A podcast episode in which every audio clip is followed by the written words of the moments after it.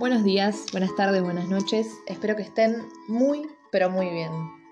Hoy vengo a traerles un texto que se llama La pregunta es cómo. Y dice así. La pregunta ya no es si sí o si no. La pregunta ahora es cómo. Hay una mochilita en el fondo de mi habitación repleta de cosas que pude superar historias que me alimentan desde dentro, aunque a veces me olvide de que existieron, de lo que significaron. Historias que tienen escrito valentía por donde las mires. De la base de mi estómago brotan hoy sonrisas. No puedo parar de sonreír. Es que estoy construyendo con cada lágrima de hoy las cosas que tanto ansío vivir. Aún no sé cómo, pero puedo sentir que de alguna manera van a estar ahí.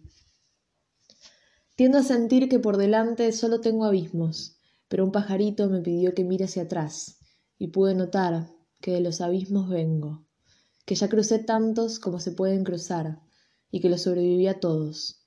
Aunque alguno me haya sabido golpear de verdad, ninguno me impidió avanzar.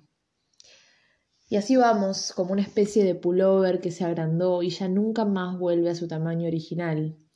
Mi mente y yo vamos por ahí, rompiendo realidades, miedos, límites, creencias y carencias, nunca más volviendo a nuestro tamaño original. Aprendo a confiar cada día un poquito más, en mí y en el universo. Escribimos juntos todo lo que vendrá, y aunque no pueda ver lo que está preparando, siempre me queda en mi mitad.